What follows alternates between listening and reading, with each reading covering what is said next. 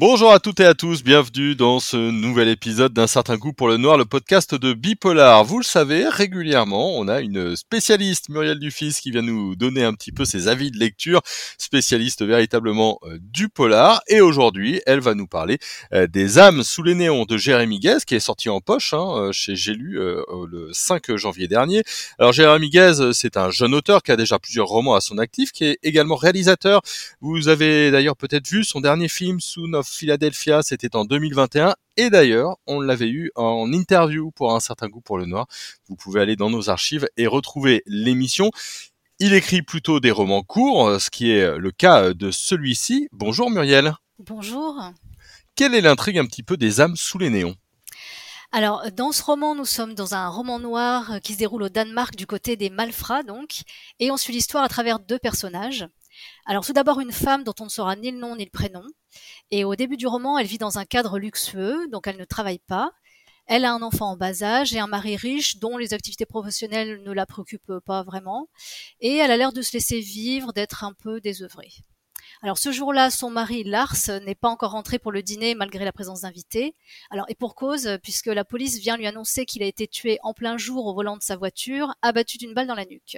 Donc on retrouve la jeune femme quelques jours plus tard où tous les caïds de la ville sont présents. Euh, évidemment, ils sont pressés de se partager l'empire du mari défunt. C'est à ce moment-là qu'apparaît le deuxième personnage important du roman. Donc c'est un des lieutenants du mari, c'est même un ami, euh, qui a reçu pour mission de s'occuper de la famille du patron si jamais lui arrivait quelque chose. Donc, euh, contrairement à l'avocat du mari, il conseille à la femme de reprendre le business et donc il va falloir qu'elle prenne une décision. C'est intéressant parce que ça rappelle un peu, hein, Son Philadelphia, son, son film avec ses histoires de famille autour des, trafics et du business. Qu'est-ce qui toi t'a plu dans, dans ce roman, Muriel? Alors moi, ce que j'ai trouvé vraiment original, c'est qu'il a une forme vraiment très particulière.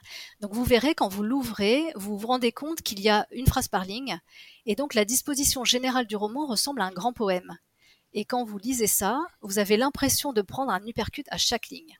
C'est concis, c'est concentré, c'est inexorable comme le destin qui s'accomplit. Et par moments même, ça devient elliptique. Donc c'est au lecteur de reconstituer le sens et de remplir les blancs. Ce qui fait que vous êtes concentré, vous êtes sur le qui-vive, et vous êtes complètement plongé dans l'histoire à laquelle vous avez l'impression de participer. C'est vraiment très intense. Ouais, et puis il y a les, personnages hein, qui t'ont plu, qui sont toujours très hauts en couleur chez Jérémy Gaz. Oui, alors ça c'est vraiment une autre qualité du roman. Donc euh, j'ai aimé l'évolution des deux personnages principaux, puisqu'au départ ils sont vraiment à l'opposé l'un de l'autre. Donc elle, elle se laisse bercer par la vie, elle s'ennuie, elle n'a pas véritablement de projet. Et euh, quand cet homme vient lui parler, elle n'a vraiment aucune confiance en lui. Alors lui, au contraire, c'est quelqu'un qui est dangereux, qui est toujours prudent, qui est ultra entraîné et qui donne l'impression d'une parfaite maîtrise de toutes les situations.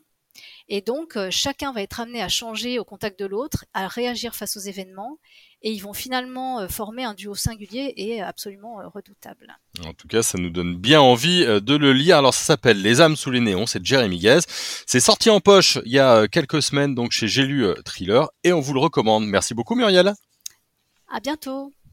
Voilà, c'est terminé pour aujourd'hui. N'hésitez pas à vous abonner. Hein, un certain goût pour le noir. On a des émissions souvent, comme ça vous avez la petite notification à chaque fois qu'on a une émission. N'hésitez pas à nous dire si vous avez lu le roman, si vous avez aimé euh, ou pas, et puis mettez-nous une petite note comme à l'école. Ça fait toujours plaisir. Bonne journée à tout le monde.